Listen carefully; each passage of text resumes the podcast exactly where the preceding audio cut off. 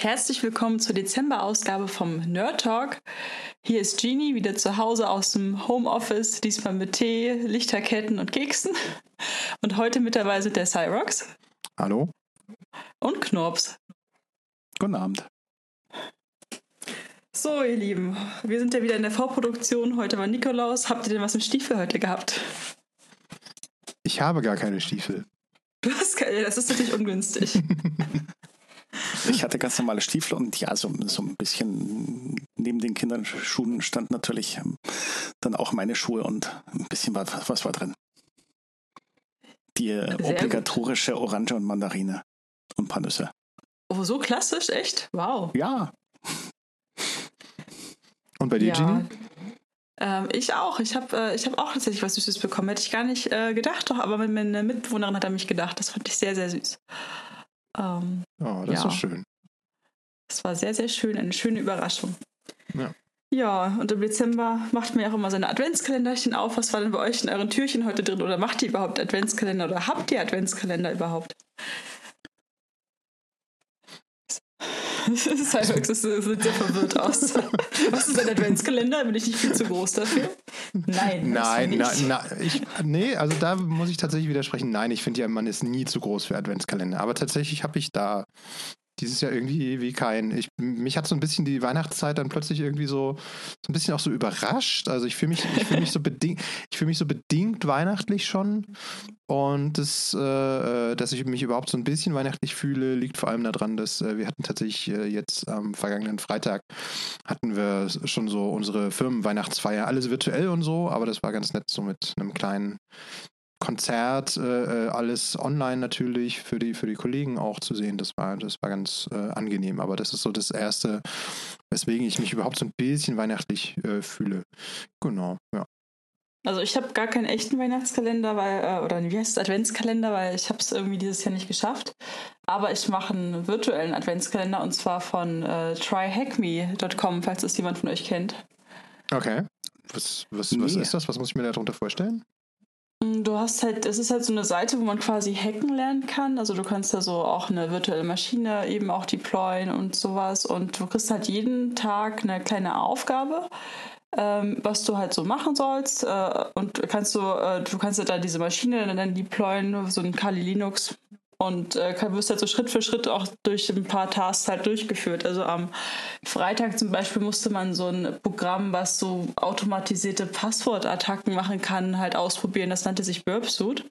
Und ich finde mhm. das ganze Ding halt echt nett gemacht, weil man wird halt wirklich so da rangeführt und man lernt halt diese Tools so kennen, weil ich hatte mit IT-Security so gar nichts am Hut. Ich hatte in der Uni mal so eine Veranstaltung und ich hatte immer das Gefühl, alle können schon alles und ich die da bin so, äh, was macht ihr, was ist Wireshark nochmal? Was ist das? Keine Ahnung. Mhm, ja. Und hier finde ich es halt super nett, dass man halt dann gleich äh, diese eine andere Maschine eben angreifen kann, dass einem alles erklärt wird, auch so Hintergrund und so weiter. Und die Aufgaben an sich sind nicht schwer, aber ich lerne halt jeden Tag neue Tools kennen. Das finde ich ganz super tatsächlich. Oh, das klingt ja ziemlich gut. Also das heißt, äh, äh, man lernt mit Hilfe dieses Adventskalenders ein bisschen was über IT-Sicherheit und was so gängige Werkzeuge einfach da ja. sind. Okay. Genau. Das, das klingt ja spannend. Muss ich mal reinäugeln. Also ich hatte was ein ähnliches Erlebnis. Natürlich mit zwei Kindern haben wir den ganz normalen klassischen Adventskalender mit 24 kleinen Säckchen, die dann eins nach dem anderen geöffnet werden dürfen. Ähm, ich selber habe gar keinen. Ähm, aber in der Veranstaltung letzte Woche bin ich auch über so etwas ähnliches gestolpert, was jetzt mehr Richtung Coding geht. Ähm, nennt sich Advent of code.com. Und da geht es jetzt weniger um Security und IT-Security-Geschichten, sondern eben wirklich um Coding-Aufgaben, also Algorithmen und Dinge lösen. Ich ja, das kenne ich, da habe ich 2017 mal mitgemacht. Mhm. Ich hatte kurz vorher einen Vortrag gehört über Bash-Skripten und geschweifte Klammern in Bash. Strukturen. Haben natürlich gleich die erste Aufgabe versucht mit einem Bash-Skript zu lösen. Das war naja, oh. jemand, der zugeschaut hat, hat gesagt, das wäre jetzt gerade nicht effizient, sondern effektiv. ja, aber also alles, ja was. Mhm. Das ja, hat, glaube ich, dann auch zwei Tage gerechnet. Aber Ja, ja, war am Ende was gelöst. Man, man, man lernt ja auch, äh, äh, damit man so ein bisschen vorankommt. Also man ist ja jetzt nicht unbedingt gleich der Experte. Ne? Also irgendwo muss man ja anfangen und das Schöne ist ja, dass es eben solche, solche Tutorials und, und Hilfestellungen gibt, wie diejenigen, die ihr jetzt hier gerade äh, erwähnt habt, dass man eben so reinkommt in gewisse Themen. Und gerade so die, die Möglichkeiten von Online und Internet und interaktive Geschichten, sich dann so Sachen beizubringen, ist halt natürlich auch nochmal eine ganz schöne Möglichkeit, äh, im Gegensatz zu diesem klassischen so Schulbuchlernen, wie wir es ja vielleicht ganz oft noch, also zumindest ich auf jeden Fall äh, noch viel hatte. Da sind wir ja heute, glaube ich, in den Schulen weiter, aber Ja, meine Äh. Kollegen machen das halt äh, mit, also machen auch viele Advent of Code tatsächlich und die machen dann immer eine Sprache, die sie noch nicht können und machen damit dann halt ein Advent of Code, dass dann halt die Challenge auch noch mal ein bisschen größer ist, dass sie halt was Neues lernen dabei. okay, also das heißt, man kann da auch, da gibt es verschiedene, verschiedene Sachen, die man im Rahmen von diesem Advent of Code machen kann. Nee, es ist so, du kriegst immer eine Aufgabe und Okay. du, wie du sie löst, ist, ist dir überlassen und du musst halt in ein Ergebnis meistens irgendwie posten von einer Ah. Berechnung oder irgendwas und Okay. äh, das sind aber gar keine trivialen Sachen. Also da, ich hatte auch vor ein paar Jahren halt, dieses Ding hat ewig gerechnet, weil ich das irgendwie n zum Quadrat, n hoch 3 irgendwie so falsch Mhm. implementiert hatte. Ja, Oder also das es sind hat halt einfach, manchmal echt auch krasse Dinge dabei, wo du schon optimieren musst, damit das dann nicht fünf Tage rechnet. Das Okay. ist halt. Also kannst du dir aussuchen, welche Tools auch immer du gerne nutzt. Mhm. Ob du welche nutzt, die du gerne äh, schon voll beherrscht oder ob du eben was Neues machst. Ja. Ich habe da gerade das genommen, was vor meiner Nase lag, wo Ah. der letzte Vortrag drüber lief.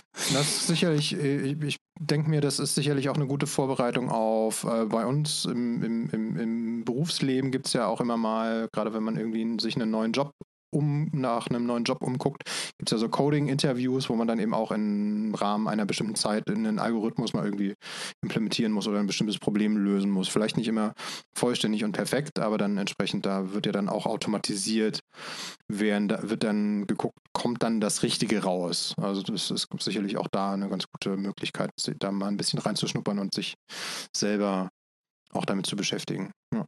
Ja, bei dem Try Hack Me ist es da auch äh, relativ egal oder gibt es da so quasi einen vorgegebenen Weg? Ähm, es gibt ein Vor es ist sehr vorgegeben, es ist ein vorgegebener Mhm. Weg. Also du kriegst immer halt diese große Aufgabe mit ganz, ganz viel Text. Ähm, dann hast du so mehrere Teilschritte, die du halt erledigen musst, um halt dahin zu kommen. Also dann sagen sie dir, okay, log dich dann mal ein, verbinde dich dann damit und dann sag uns mal, wie die Datei in dem Pfad heißt. Dann äh, finde raus, was passiert, wenn du diesen Parameter eingibst. Das ist wirklich Schritt für Schritt. Du wirst da eigentlich wirklich an die Hand geführt und kannst das machen. Und äh, das finde ich aber gerade gut, weil ich oft immer so mich überfordert fühle von so anderen Tutorials, wo alles schon vorausgesetzt wird und du eigentlich keine Ahnung hast und so auch keine Ahnung bekommst. Also wär das finde ich halt ganz genau nett. das Richtige. Es ist halt wirklich so Schritt für Schritt und das ist wirklich ganz toll gemacht. Also ich finde, ich bin sehr begeistert. Das klingt doch, das klingt doch super, dass man da äh, reinkommen kann. Jetzt äh, würde mich von den beiden Sachen, Advent of Code und Try Hack Me, würde mich interessieren natürlich, wir sind ja jetzt schon im Dezember, kann man da auch nachträglich noch einsteigen oder ist dann quasi so, wenn der Tag vorbei ist, dann äh, kann man das nicht mehr irgendwie einsehen oder da irgendwie was mitmachen und draus lernen? Also äh, bei Try Hack Me, ich mache auch immer nur so alle zwei, drei Tage mache ich dann alle Aufgaben auf einmal, weil ich das nicht hinbekomme, gerade jeden Tag das regelmäßig zu machen. Okay. Ähm, also ich habe jetzt zum Beispiel, ich habe halt Freitag äh, drei und vier gemacht und jetzt ist ja schon Sonntag und heute will ich noch irgendwie sechs und fünf machen.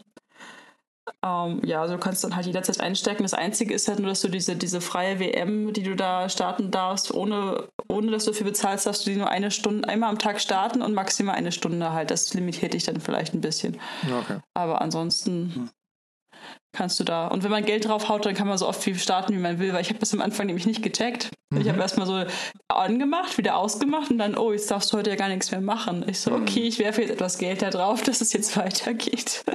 Aber man kann auch komplett ohne Geld halt äh, daran teilnehmen. Aber ich meine, klar, ist ja auch Infrastruktur, das kostet ja auch, ne, wenn du da ständig irgendwelche VMs deployst. Das fand ich dann schon ganz okay, dafür auch zu bezahlen. Macht ja, Ja. auch Spaß. Und bei dem, bei Ja, dem Advent, achso, Entschuldigung. Da ist, äh, bei dem Advent of Code ist so, dass äh, im Prinzip jeden Tag wird eine Aufgabe freigestellt und man kann, wenn man drei Tage nicht dabei war, äh, allem hinterherlaufen. Ich habe inzwischen auch so Ja. zweieinhalb Tage gelöst. Ja. Aber Ja. Okay, Es gut. ist ja auch noch nicht der 14.12. Ja. Wir nehmen ja eine Woche vorher auf. Okay, ne, Ja, das, vielleicht äh, wird es ja alles noch. das heißt, das heißt nicht nur äh, ähnlich wie man unsere Sendung hier zeitsouverän nachhören kann äh, von unserer als Podcast, kann man auch da zeitsouverän die A Aufgaben bearbeiten. Ja. Ja, cool. Man kann natürlich die Sendung auch live hören und zwar in Potsdam auf 90,7 und Berlin, was war's? 88,4. Yay, jetzt Das- haben wir die Frequenzen mal yay. wieder genannt. Ja, sehr gut, sehr gut. Richtig Kommen gut. wir, kommen wir vielleicht mal zu einem anderen Thema, was auch so ein bisschen so, so, so, so, so, mit Weihnachten so ein bisschen zu tun hat. Es hat sehr viel mit Weihnachten zu tun, finde Ja, ich. Ich, ich bezeichne es ja gerne äh, auch als Hacker-Weihnachten. Ja. Und zwar Jo. steht ja jetzt äh, zwischen Weihnachten und Neujahr steht ja wieder äh, quasi die größte Chaos-Veranstaltung an, die es äh, so im, im, im Jahr so gibt. Nämlich, äh, das ist ja sonst immer der Chaos Communication Kongress. Der ein, Ja. die, die ein oder andere wird sich vielleicht daran erinnern, Genie und ich haben ja am Anfang des Jahres für den vergangenen Kongress äh, eine Sendung gemacht und da ein bisschen was zu beleuchtet. Mm, Dieses Jahr ist das natürlich alles ein bisschen anders, weil ihr wisst alle, die Situation ist äh, einfach mal ein bisschen eine besondere gegenüber den vergangenen Jahren, ähm, dass wir nicht einfach mal groß in der Messehalle äh, in Leipzig da irgendwie uns betun können, sondern auch dieses Jahr wird das natürlich äh, alles virtuell stattfinden und das heißt dementsprechend auch anders, heißt nämlich diesmal Remote Chaos Experience, also und RC3 in Kurzform. Ähm, genau. Dafür steht das also. Ja, genau. Und äh, wie es sich halt so für, für das Chaos-Universum gehört, ist da vielleicht auch so ein kleines Easter Egg schon in dieser Abkürzung mit drin versteckt, aber die löse ich jetzt mal ganz bewusst nicht auf. Da könnt ihr vielleicht selber mal drauf kommen, wenn ihr euch so ein bisschen mit IT-Security äh, beschäftigt. Äh, dann gibt es da vielleicht was, was so ähnlich geschrieben wird. Gut, aber egal. So, so, viel, so, viel, so viel zum Nerd- und Geektum an der Stelle. Ähm, möchte einer von euch ein bisschen was zum RC3 ganz kurz irgendwie erzählen? Sonst noch? Ja, was gibt's groß zu erzählen? Ähm, es gibt inzwischen eine Seite, wo man, wo es dann, wenn es denn soweit ist, dass es losgeht, den Einstieg geben wird. Nennt sich rc3.world. Ansonsten hilft es natürlich immer auf events.ccc.de dem Blog zu folgen. Da gibt es relativ oft Neuigkeiten oder Twitter oder wo auch immer die diversen Informationskanäle. Mit den äh, Karten zum Event gab es so einen kleinen Holperstein, aber wir schauen mal, wie sich das löst. Das werden wir dann sehen. Du meinst, Aber- äh, die, die Tickets sind äh, momentan ausverkauft und wir wissen noch nicht, ob und inwieweit es da neue nachkommen. Ja, ich habe mit voller Absicht das Wort Karte verwendet, weil das könnte eine kleine Brücke für Genie sein, oder? Ja, also ich war gerade so, ja, soll ich nicht diese Brücke jetzt nehmen, so Karten? ja. Ein Was hat Teil Genie vom, mit Karten äh, zu tun? Ja, was hat ja ich, äh, hm, Flaschengeister auf Karten, keine Ahnung. oh. Ja, ein Teil des RC3s ist ja neben Vorträgen und so weiter, ist ja auch der Plan in mehreren Spaces eben geboren, ähm, eine virtuelle Karte zu machen. Und wir vom Chaos Treff Potsdam haben eben auch äh, angefangen, unsere Karte zu basteln. Mm, Jetzt musst du aber kurz äh, Karte, äh, so eine Spielkarten oder wie eine Karte zu bauen, Eine virtuelle 2D-Welt, in der man durchlaufen kann. wo ich dann so mit meinem kleinen Männchen in der Gegend rumlaufen kann über die Genau. Karte. Genau. Oh. Ja, sehr, sehr süß. Ähm, ja, es ist auch etwas Aufwand. Also, ja, der Christoph und ich äh, haben da ein bisschen an unserer Karte gebastelt. Aber was wir versuchen von Potsdam ist halt unseren Space eben nachzubauen. Also, dass ihr dann von zu Hause bequem mit eurem Glas Wein durch die Machbar laufen könnt. Und das ist halt äh, ziemlich interessant, weil ich hatte damit noch gar keine äh, Berührungspunkte.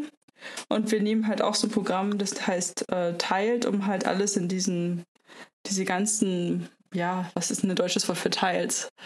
Stücke. Mm, Kacheln, glaube ich. Kacheln, danke. Alles ist so diese, in diese Kachelwelt halt zu, ähm, ja, zu tun.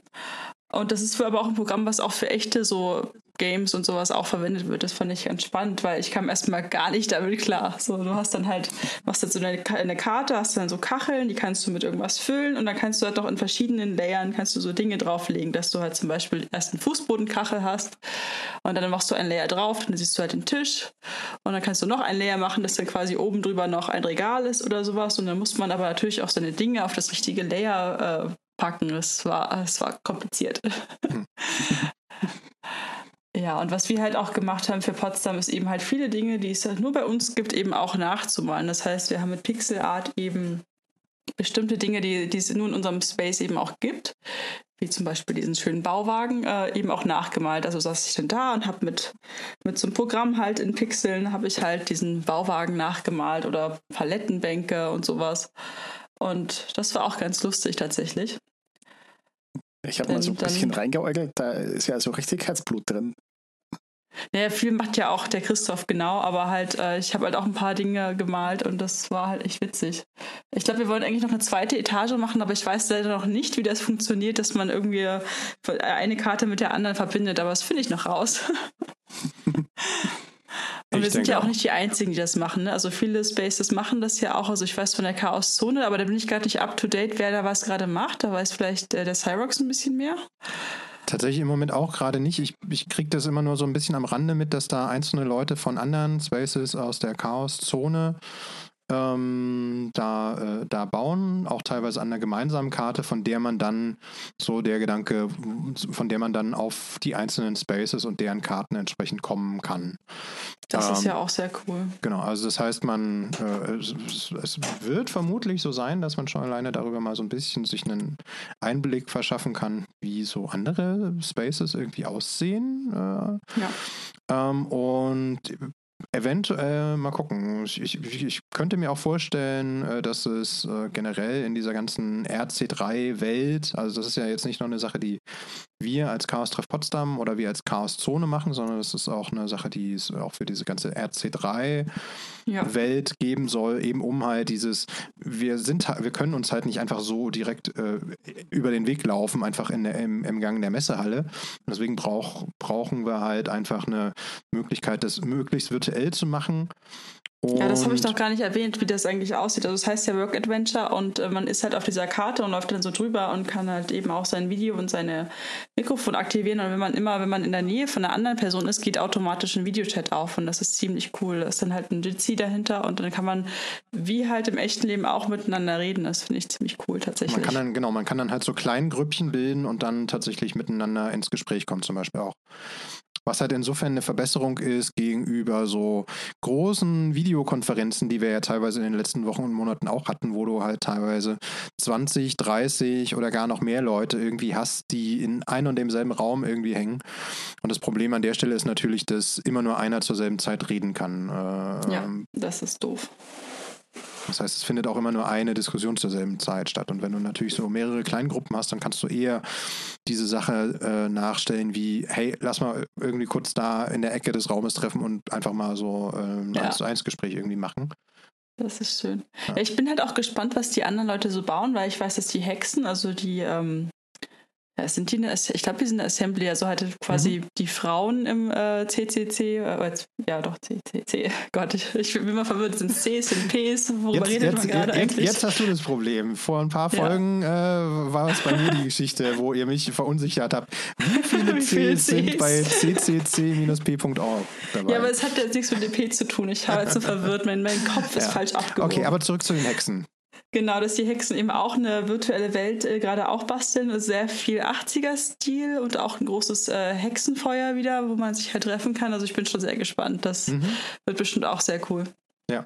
ja, ich warte ja auch noch so ein bisschen auf den, aber ich denke mal, also da wird sich wahrscheinlich auch noch ein bisschen was tun. Ich warte ja auch noch so ein bisschen auf dieses äh, ja, Lagerfeuer vor der, vor, der, vor der virtuellen Machbar. Das ist ja noch so mein ewiger Traum. Ich äh, würde es gerne selber machen, aber ich habe momentan nicht ausreichend Zeit an den Händen, um, äh, um das da selber einzubauen.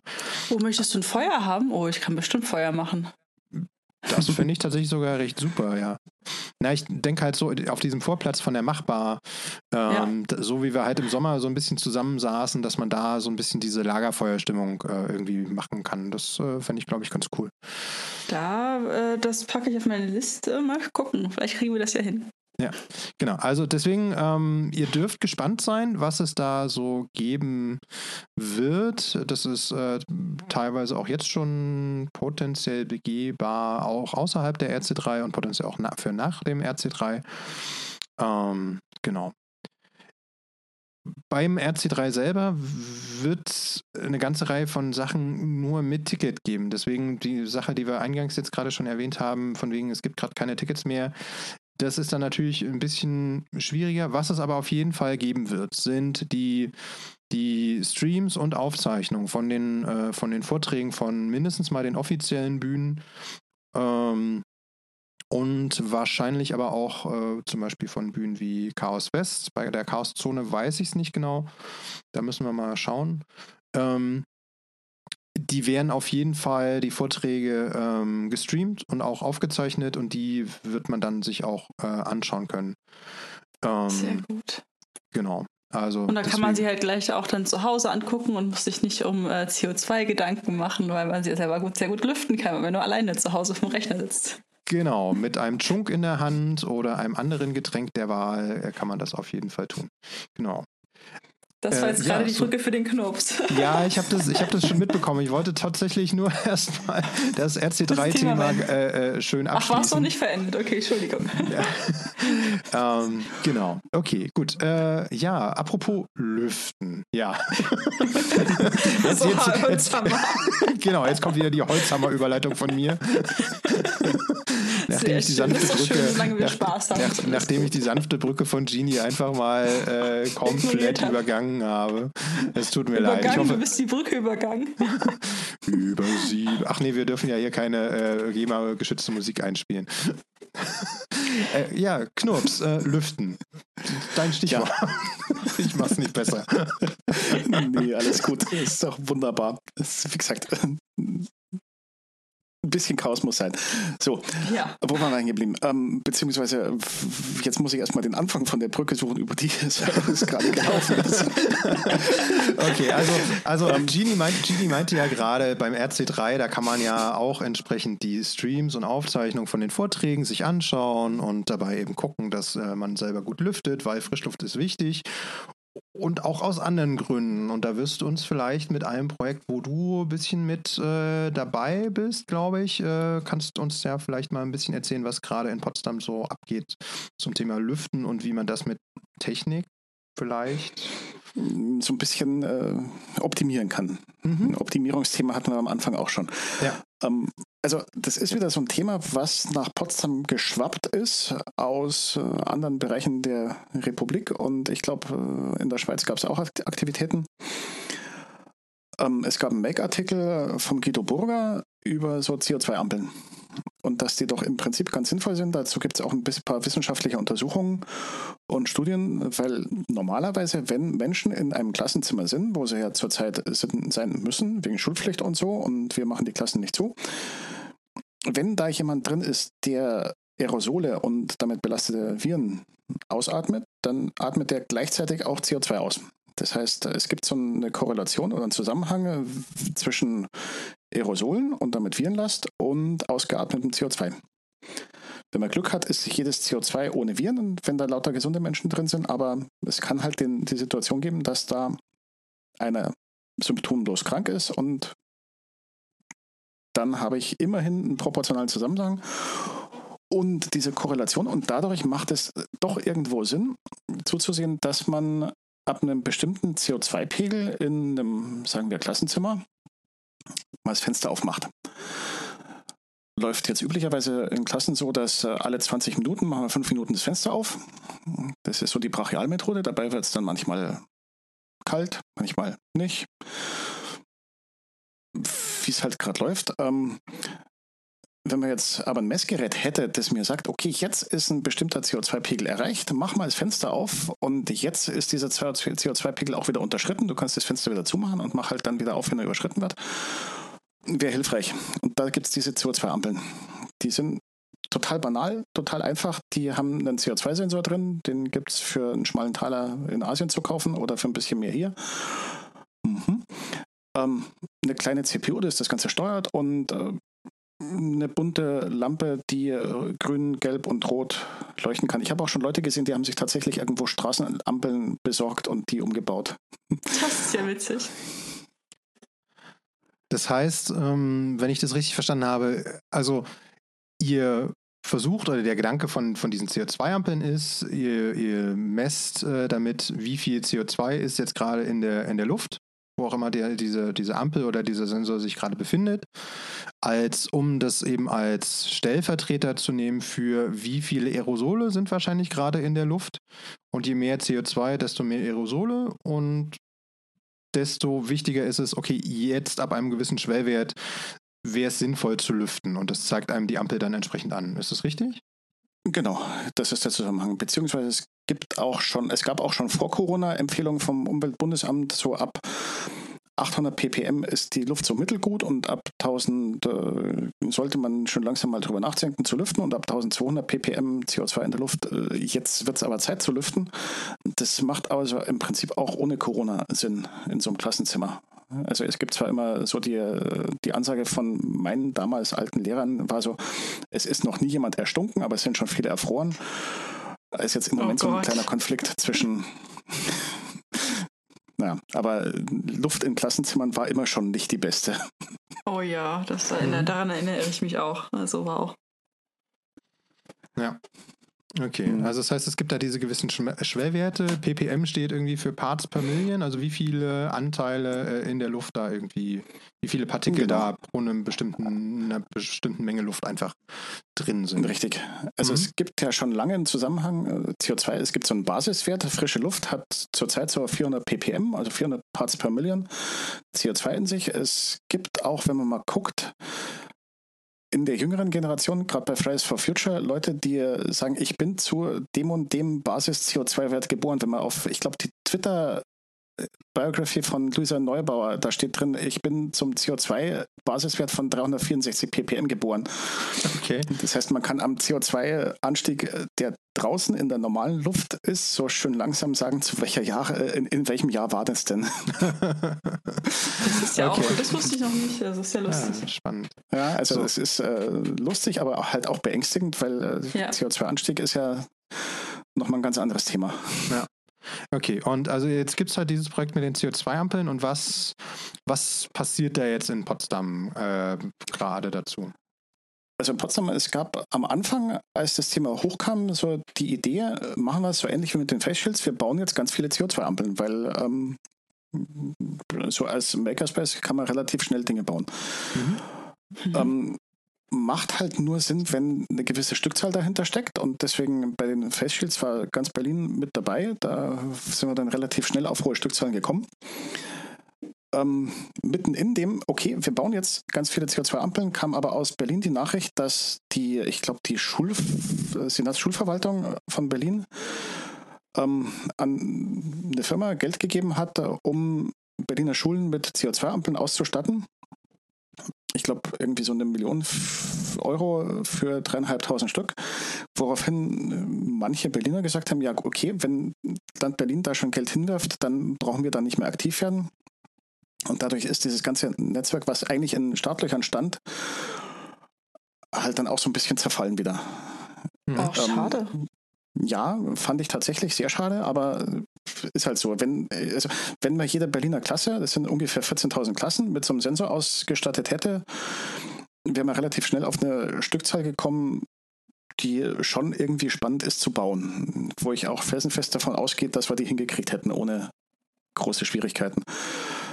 Wenn aber diese Masse nicht da ist, dann macht es keinen Sinn, zum Beispiel einen Bestückautomaten an den Start zu bringen oder wirklich viele Leute nebeneinander mit Lötkolben loslaufen zu lassen, sondern dann wird es halt eine, eine, andere Konstruktion, ein anderer Fertigungsprozess und, und, und.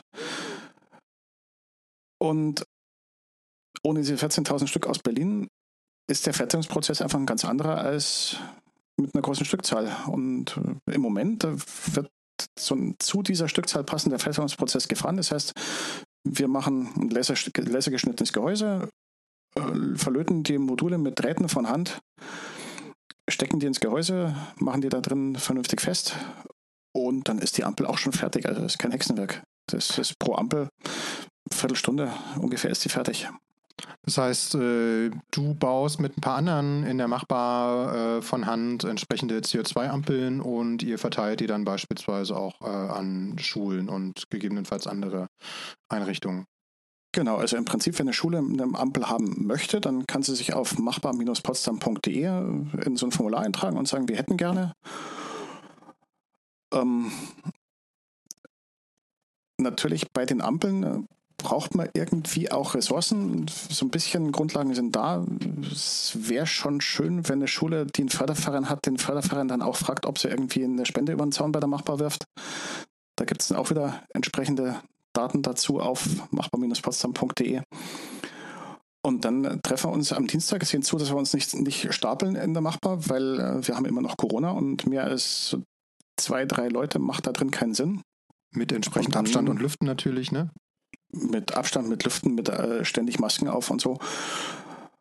Und dann löten wir da die Ampeln zusammen. Inzwischen haben wir so, ich glaube, 20 sollten wir fertig haben. Material für weitere 40 ist im Zulauf. Und je nachdem, wir passen uns da den Stückzahlen an, die nachgefragt werden. Ja, alles klar. Also, mhm. genau, du hast ja jetzt gerade schon erwähnt, wo das, äh, dass man da äh, sich eintragen kann.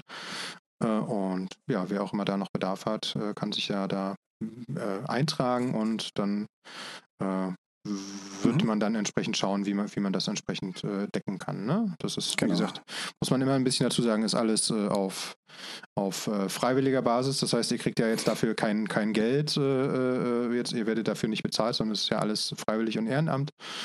Ähm, genau, also deswegen Schaut genau, euch da das gerne. Ist so ein, so ein bisschen passt es zu der Folge mit der Open Hardware und äh, Gemeinwesen mit Mo. Mhm.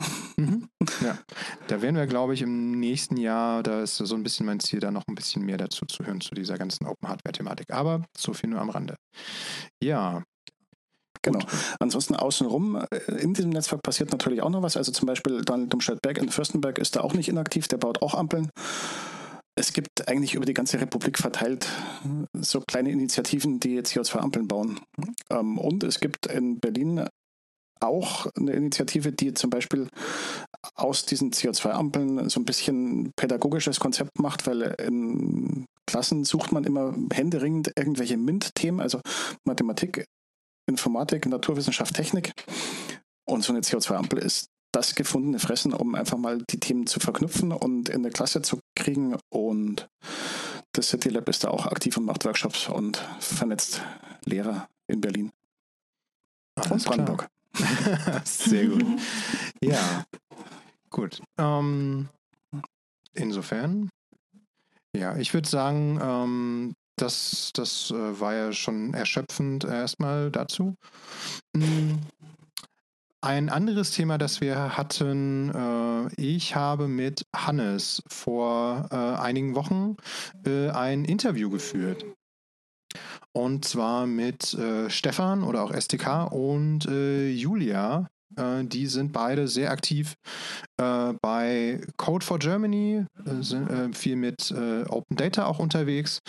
Und was wir uns, worüber wir uns mal in einem etwas längeren äh, Interview unterhalten haben, war vor allem das Thema Hackathons. Was ist das überhaupt? Ähm, was, was, was können die? Worauf muss man da vielleicht irgendwie auch ein bisschen achten? Und äh, dazu haben wir, wie gesagt, äh, Stefan und Julia ein bisschen interviewt. Das ist ein, äh, ein etwas längeres Interview geworden. Äh, das geht äh, länger als diese Radiosendung hier. Deswegen haben wir uns dazu entschieden, das äh, als Special auf unserer Seite radio.ccc-p.org hochzuladen. Ihr werdet jetzt gleich einen Auszug dazu hören und äh, könnt dann die Langfolge, die Langversion davon äh, auf äh, besagter Seite euch dann äh, nochmal zu Gemüte führen. Insofern an der Stelle ein bisschen Experiment, äh, weil ähm, ich schon von vornherein äh, mir dachte, dass das in eine Stunde irgendwie reinzupressen, wird, glaube ich, dem Thema einfach nicht gerecht. Insofern ähm, habt erstmal viel Spaß mit dem Ausschnitt und wir melden uns dann äh, danach nochmal zum Abschluss ähm, mit noch ein, zwei Sätzen. Herzlich willkommen zum Nerd Talk. Heute mit dabei sind äh, Hannes, den kennt ihr ja schon. Hallo. Außerdem haben wir noch dabei ähm, den Stefan. Hallo. Und die Julia. Hallo. Und ich bin wie immer der Cyrox. Ja, ähm, wir haben heute, wie ihr ja gerade äh, schon hören konntet, zwei Gäste, nämlich Stefan und Julia. Ähm, die äh, wollen wir heute mal ein bisschen interviewen. Und äh, äh, bevor wir äh, einsteigen, bevor es so richtig losgeht, ähm, würde ich doch mal sagen, stellt euch doch am besten einfach mal ein bisschen kurz vor. Ähm, wer seid ihr? Was macht ihr? Ähm, ja, beginnen wir doch am besten vielleicht einfach mal mit Julia. Okay, hallo, ich bin Julia. Äh, was mache ich? Ich studiere hauptsächlich gerade ähm, meinen Soziologie-Master, bin damit irgendwie fast am Ende und neben diesem Studium versuche ich irgendwie herauszufinden, wie funktioniert das denn mit dieser Technik und dieser Digitalisierung, von der alle reden und der Gesellschaft, also den Menschen dabei und mache das an ganz vielen unterschiedlichen Ecken. Ähm, am allerliebsten mittlerweile tatsächlich in Workshops, weil ich so in den letzten drei Jahren sehr viel unterwegs war und sehr viel Wissen eingesammelt habe habe und jetzt hoffe, dass ich möglichst viel davon irgendwie weitergeben kann. Ähm, zum Beispiel bin ich irgendwie, ähm, ich glaube, eine der ersten Sachen, die ich so kennengelernt habe, war die Digital Courage Hochschulgruppe, die zum Beispiel jedes Semester irgendwie verschiedenste Workshops machen zum Thema digitale Sicherheit, eine Backup-Party, dann aber auch äh, einfach mal Linux ausprobieren und solche Sachen. Ähm, dann bin ich auch noch unterwegs bei anderen Sachen, zum Beispiel bei verschiedenen Projekten der Open Knowledge Foundation, ähm, wo es dann darum geht, mit Kindern und Jugendlichen äh, zu coden, zum Beispiel bei Jugendtakt Markt oder wo es dann darum geht, irgendwie zu schauen, okay, wir haben sowas wie Technik und es sind großartige Werkzeuge, aber wie können wir jetzt das so nutzen, dass es den Menschen auch wirklich möglichst viel bringt? Ähm, und das ist dann so eher an dem Bereich Code for Germany, beziehungsweise dann natürlich hier bei mir vor Ort Code for Osnabrück. Und vor Ort passiert noch eine ganze Menge mehr. Und zwar gibt es ja auch einen Chaos-Treff. Da bin ich auch aktiv, wo es dann, wir versuchen so auch in die Richtung digitale Sicherheit zu gehen, machen da Workshops dazu äh, organisieren Vorträge, treffen uns aber auch einfach einmal die Woche wöchentlich zum Quatschen. Äh, was ist eigentlich gerade los in der Welt der Technik? Ähm, genau, wir haben jetzt am Freitag tatsächlich erst einen Workshop gehabt, wo wir für die Freiwilligenagentur zum Beispiel ähm, erzählt haben, was ist eigentlich freie Software und warum ist das gerade so in der Ehrenamtsarbeit vielleicht total gut. Also ich kämpfe da, glaube ich, an ganz vielen Fronten, schaue mich um und äh, versuche Wissens einzusammeln und es dann irgendwo wieder weiterzugeben. Ja, wunderbar. Das äh, klingt auf jeden Fall schon nach einer ganzen Menge, was, was du da machst. Äh, äh und äh, da werden wir vielleicht auch die Möglichkeit haben, im weiteren Verlauf der Sendung da äh, ein bisschen weiter einzusteigen in das eine oder andere, äh, wenn wir da die Themen streifen. Genau. Und ja, dann würde ich doch mal das Wort geben an den Stefan. Stell du, du dich doch mal bitte kurz vor. Ja, hi, ich bin Stefan. Ähm, ich bin eigentlich groß geworden im, im bayerisch-schwäbischen Land und bin dann irgendwann an die Uni gegangen und ähm, ich ich, will nämlich nicht sagen, ich habe Medieninformatik studiert, sondern ich war sehr lange eingeschrieben in Medieninformatik. Also ich habe diese Zeit genutzt, um da wirklich meinen Horizont ähm, erweitern zu lassen von ganz vielen tollen Menschen, die ich da kennenlernen durfte. Das war wirklich eine, eine krasse Bereicherung. Und in dem Kontext bin ich dann auch ähm, in dieses Thema reingerutscht. Wie kann ich denn eigentlich mit, mit den Mitteln von Software und, und ähm, IT Dinge oder vor allem datengetriebenem Denken Dinge anders machen? Da hatten wir recht früh dann schon eine, eine, Hochschulgruppe für Open Data, für offene Daten gegründet. Bin dann dadurch auch irgendwann, ähm, als dann die, die OKF gegründet worden ist, in diesen Bereich reingerutscht. Äh, Code for Germany ist dann danach gegründet worden. Ich war aber auch in einem Umfeld aktiv, wo es ganz viel um ja, Jugendmedienbildung ging, also Jugendliche an dieses Thema auch ranzuführen, also auch als Teil von Nachwuchsarbeit. Und darüber bin ich dann auch ähm, durch einige andere zu Jugendhakt gekommen, äh, was wir bislang machen. Und seit 2016 bin ich jetzt äh, Angestellter bei der Stadtverwaltung in Ulm und äh, darf da jetzt, das ist meine Hauptaufgabe eigentlich, ähm, das, was wir da an der Uni angefangen haben, nämlich Leute zu vernetzen, die na, der öffentlichen Hand auch sagen, schau mal, wenn ihr da was anders macht, dann könnte was Besseres rauskommen, dass ich denen Raum gebe eigentlich. Also ich schaffe den Raum, damit die Menschen da coole, coole Sachen drin machen dürfen. Und natürlich ist dann auch ein ganz großer Punkt, ähm, diese Erkenntnisse dann auch äh, in die öffentliche Hand, in die Verwaltung auch reinzutragen, damit sie dem auch Folge gibt und daraus was macht. Mhm. Ja, vielen Dank. Ähm, das heißt, ihr habt ja schon alleine mal einen ganz unterschiedlichen Zugang erstmal. Also Stefan, du über die Medieninformatik-Schiene und äh, Julia, du bist äh, über die Soziologie da so ein bisschen reingekommen. Ähm, ähm, ja, wie, wie hast also Julia, wie hast du denn, äh, wie bist du denn auf diese Technikschiene äh, an sich erstmal gekommen? Äh, das ist ja auch immer mal ganz spannend, wie, wie das so passiert, weil ich meinen Nutzen tun, tun ja viele das, aber so tatsächlich sich dann selber auch zu engagieren teilweise ist ja nicht immer gegeben, sage ich mal, ist ja immer, nicht immer gleich so naheliegend. Ich glaube, bei mir war es einfach so der Punkt, dass relativ früh auf meinem Schreibtisch ein Computer auftauchte mit einer Installations-CD und äh, so diese Aufforderung hier, beschäftige dich einmal damit, wenn du einen Computer haben möchtest. Ähm, das war bei mir sehr früh, ich weiß nicht, irgendwas zwischen der sechsten und achten Klasse oder so, weiß ich schon gar nicht mehr, also schon äh, eine ganze Weile. Und das war eben, ähm, ich glaube sogar das erste in OpenBSD, aber dann auch viel mit Linux und habe einfach total viele Betriebssysteme und Sachen rumprobiert probiert, was man halt so als äh, Jugendlicher auf dem Dorf tut, falls man nichts anders hin kann, weil es halt Dorf ist und auch sonst irgendwie nicht so wahnsinnig viel Spannendes dort passiert. Und dann habe ich halt unfassbar viel Zeit gehabt, sehr, sehr viel auszuprobieren und habe dann so ein bisschen probiert, wie funktioniert das denn mit diesem Programmieren, war dabei halt aber immer sehr alleine, beziehungsweise andere Menschen haben mich nicht verstanden, wenn ich in der Schule gesagt, nein, ich habe kein Windows, ja, was machst du denn dann? Also wie funktioniert denn dann dein Computer? Wo mhm. ich dann so relativ früh gemerkt habe, ach, das ist irgendwie was Komisches, was ich tue.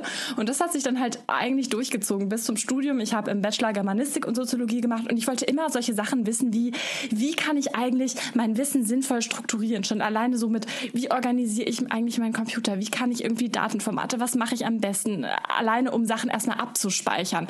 Ähm, und da habe ich halt relativ schnell dann gemerkt, ach krass, diese Gedanken machen sich gar nicht so viele ich sehe so einen Computer sehr, sehr, sehr stark als Werkzeug und frage mich halt immer, wie kann mir dieses Teil jetzt helfen? Und andere sehen das zumindest nach meiner Erfahrung, gerade so ähm, Menschen, die eher im sprach- und geisteswissenschaftlichen Bereich ähm, unterwegs sind, so als, oh, der Computer möchte etwas von mir. Und das fand ich so traurig, dass ich dann angefangen habe, irgendwie mich mehr mit so ähm, Menschen zu beschäftigen, die sehr viel in diesem Technikbereich zu machen, um dann halt wirklich so zu schauen, okay, wie kann ich denn so ein bisschen dazu beitragen, dass mehr Menschen das als Werkzeug begreifen und ich selber auch lerne, wie ich das wirklich damit umgehen kann und nicht so davon abhängig bin oder so.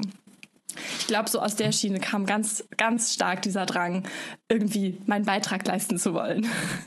Ja, ja, das ist, ja, das ist, äh, das ist ja ganz, ganz spannend auf jeden Fall. Genau. Ich bin, ich bin, ich selber bin ja auch so ein bisschen Autodidakt tatsächlich. Äh, habe mir äh, damals in, in meiner Jugend auch sehr viel irgendwie selber beigebracht.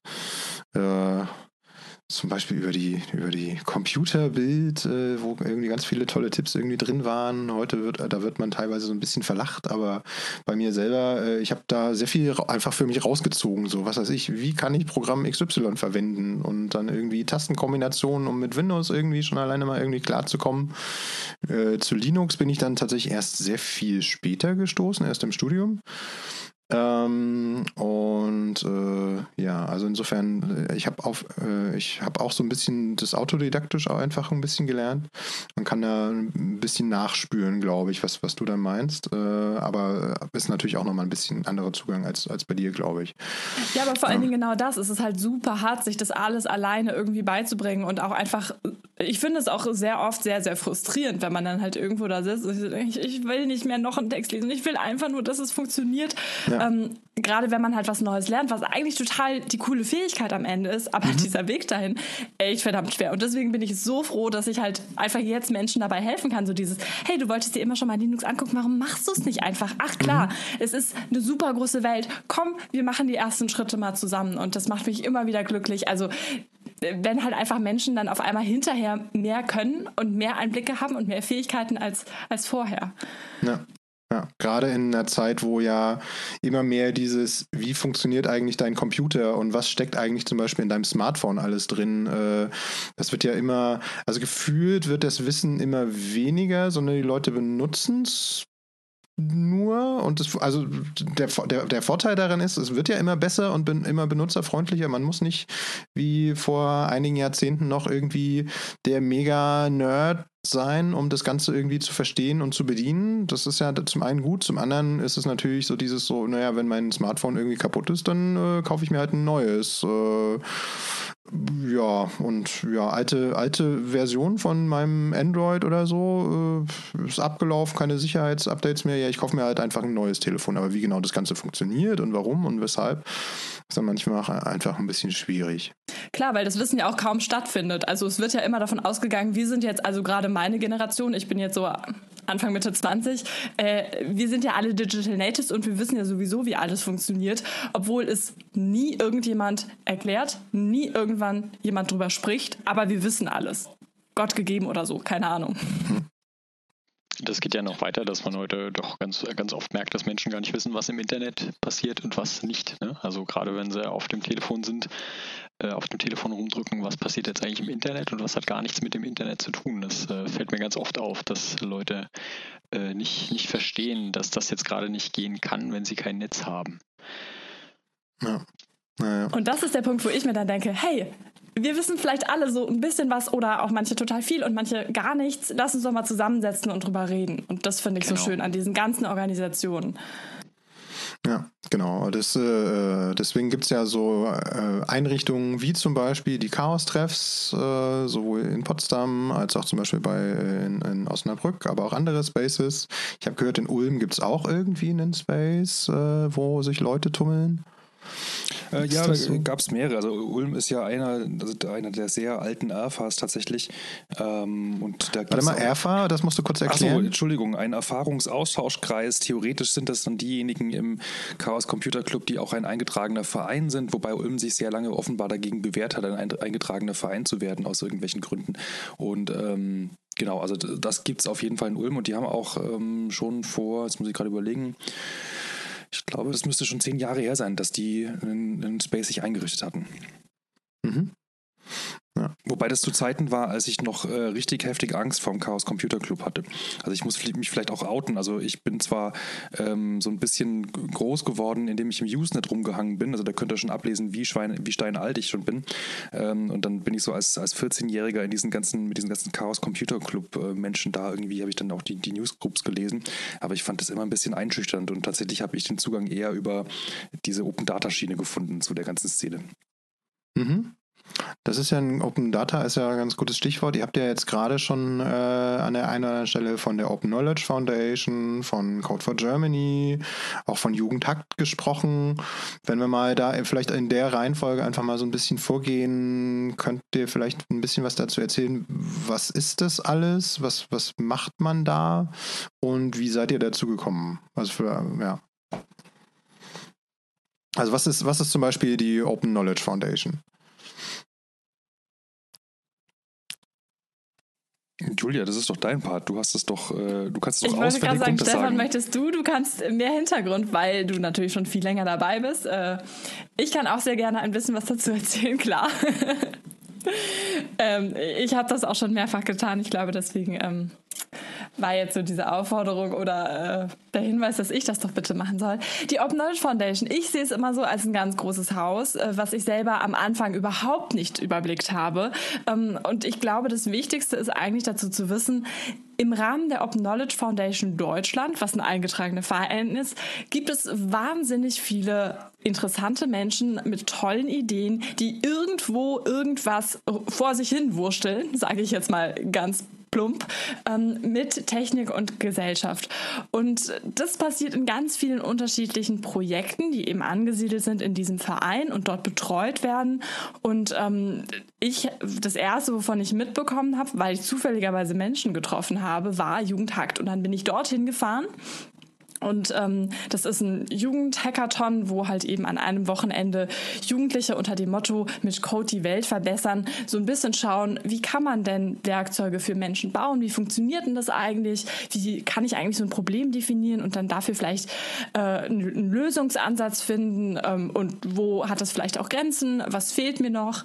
Ähm, und davon ausgehend habe ich dann Menschen kennengelernt, die sich eben ähm, bei Code for Germany sehr engagieren und sich anschauen, wie können wir das eigentlich mit offenen Daten machen. Und in diesem Bereich bewegen sich eigentlich auch alle anderen Projekte der Open Knowledge Foundation. Also rund um das Thema ähm, offene Daten, viel mit freier Software, viel mit der Frage, wie kann Technik uns Menschen nützen, also so ein bisschen vor diesem Hintergrund des Begriffs Civic Tech, den man dann immer dabei hört.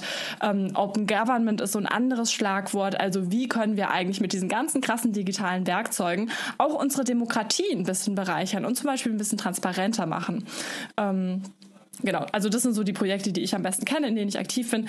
Es gibt noch einen riesigen Haufen andere. Wahrscheinlich sagt dem meisten was fragt den Staat.de. Das ist auch ein Projekt der Open Knowledge Foundation, wo es eben darum geht, ähm, die Informations- und Transparenzgesetze ein bisschen auszunutzen und ja, auszunutzen klingt so negativ, sich einfach sie nutzbar zu machen und ähm, dort eine sinnvolle Plattform zu haben, wo man Anfragen stellen kann, wo man aber auch schauen kann, was haben denn andere vielleicht schon angefragt und und das läuft alles so ein bisschen über diesen Verein der Open Knowledge Foundation. Ähm, und letztlich äh, finde ich es immer total schwer zu beschreiben, was tatsächlich passiert, weil es so viel ist. Und gerade jetzt in dieser Online-Zeit bin ich auch immer wieder bei Online-Treffen von verschiedenen Gruppen, von verschiedenen Code-4-Gruppen zum Beispiel, wo ich jedes Mal wieder hinkomme und denke, was macht ihr hier eigentlich vor Ort für krasse Sachen? Also, die dann irgendwie Karten bauen, um ihre, ihre Stadtviertel ein bisschen zugänglicher zu machen ähm, die irgendwie, ja, Trinkwasser ist immer so ein Projekt, was noch so im, im, im Raum steht, so, wo Sachen gebaut werden, aber vor allem, was passiert eigentlich auch alles hinter den Kulissen.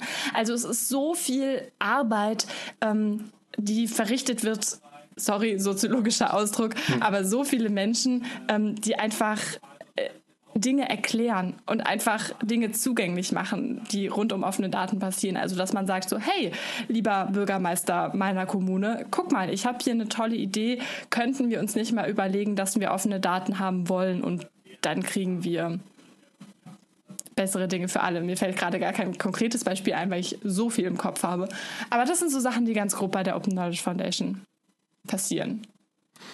Ja, also ähm, also ihr habt ja da in verschiedenen Städten Deutschlands äh, habt ihr da ja diese diese diese diese diese Labs heißen die glaube ich äh, für Code for Germany. Genau. Ähm, und äh, sowohl diese Initiative Code for, Code for äh, als auch äh, die Open Knowledge Foundation gibt es ja jetzt nicht nur in Deutschland, sondern ist ja tatsächlich auch ein internationaler Ansatz. Also ich weiß zumindest, dass es mindestens mal Code for America gibt. Da kommt das ja, diese Code for Initiative, glaube ich, auch so ein bisschen her, genau, oder dieser richtig. Schirm? Ich muss da vielleicht ein bisschen ähm. auseinanderklamüsern. Also ähm, okay. die OK, OKF. Jetzt kommt Stefans Part. Mhm. genau. Also die, die OKF ähm, ist, also ist als Verein, als eingetragener Verein 2011 gegründet worden, wobei die, die Anfänge noch weiter zurückreichen. Also wer da mal ein bisschen äh, Archäologie betreiben möchte, es gab da vorher auch das Open Data Network in Deutschland, da haben sich verschiedene Akteure zusammengeschlossen. Ähm, da ging es eigentlich darum, äh, ja, Leute mit, mit ähnlichen Interessen äh, unter ein Dach zu bringen. Also ähnlich, ähnlich eigentlich, was wir ähm, zu der Zeit auch bei uns vor Ort in Ulm gemacht haben, ähm, ist halt analog in Berlin passiert. Und ähm, irgendwann kam dann auf, dass es eben in, in Großbritannien, im Vereinigten Königreich, äh, gab es die Open Knowledge Foundation, hieß es dann äh, dort eben, mit Rufus Pollock an der Spitze. Und äh, die hatten sich überlegt, dann ein Open Knowledge Foundation Network zu machen. Daher kommt dann auch dieses OKFN und das ist auch dieses, ist es jetzt eigentlich OKF oder OKFN? Ähm, mhm. Das sind ja ganz viel Historie, die da mit drin ist. Und äh, als Teil dieses Networks äh, so, war eben dann eine Gründung einer, einer deutschen, eines Open Knowledge Foundation Deutschland e.V.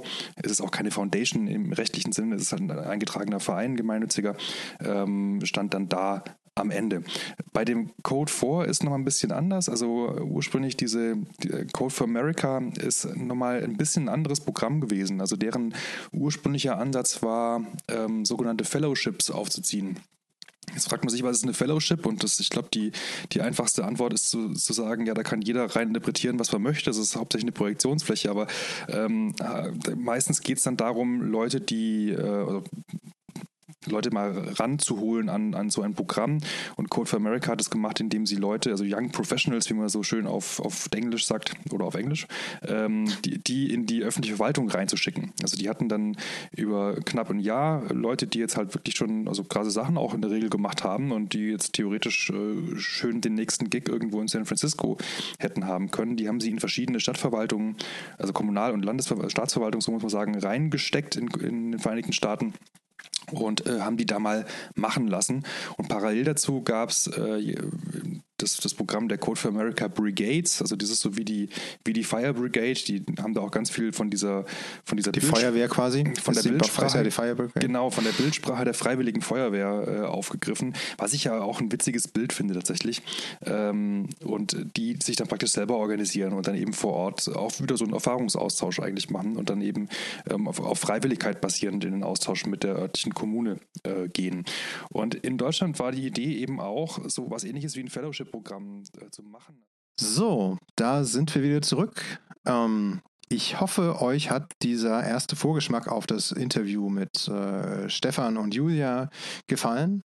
Ähm, wie vorhin schon gesagt, das Interview geht eigentlich noch viel länger ähm, und äh, die Möglichkeit, wie ihr euch das anhören könnt, ist, geht am besten auf radio.ccc-p.org.